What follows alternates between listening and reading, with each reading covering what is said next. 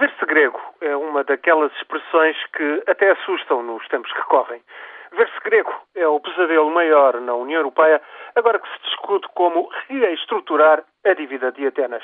O país não tem condições para cumprir com as suas obrigações e vai ser preciso, pelo menos, renegociar prazos de reembolso aos credores. Também são necessários mais empréstimos de emergência e nem assim é seguro que a Grécia cumpra os mínimos será difícil reduzir o déficit do orçamento para 7,5% no final deste ano. Junte-se uma dívida pública que continua a aumentar e está prestes a ultrapassar os 150% do produto interno bruto. 330 mil milhões de euros, para sermos mais precisos. Junte-se tudo isto e é óbvio que a Grécia está à beira da bancarrota. Entretanto, a semana por lá começou com as oposições de esquerda e de direita a rejeitarem os novos planos do governo de Jorge Papandreou. Os socialistas de Papandreou, após um ano de cura de austeridade, pretendem reforçar a dose.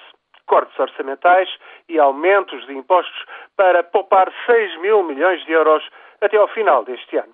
Depois, até 2015, será preciso cortar ainda mais 22 mil milhões. Ainda assim, serão necessários, pelo menos, desde já, mais 60 mil milhões em ajuda de emergência a juntar aos 110 mil milhões do resgate concedido pela União Europeia e o FMI faz agora um ano. Também é imperioso privatizar para reunir 50 mil milhões de euros nos próximos cinco anos. O aperto é tamanho, a desconfiança dos credores é tanta que a Holanda, por exemplo, até já propôs que seja uma comissão internacional a gerir a venda das empresas públicas da Grécia. Para tentar sobreviver neste pesadelo, Papandreou conta com uma maioria de seis deputados entre os 300 membros do Parlamento de Atenas. O mandato do governo vai até ao outono de 2013. A oposição recusa apoiar planos de austeridade que ultrapassem tal limite temporal.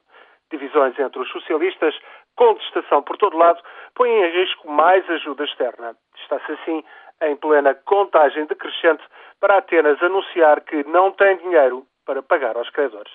Ver-se grego é isto. É o que por lá se passa nestes dias de campanha eleitoral em que se continua sem saber como é que os partidos portugueses candidatos a formar governo pretendem cumprir o acordo que subscreveram com a União Europeia e o FMI.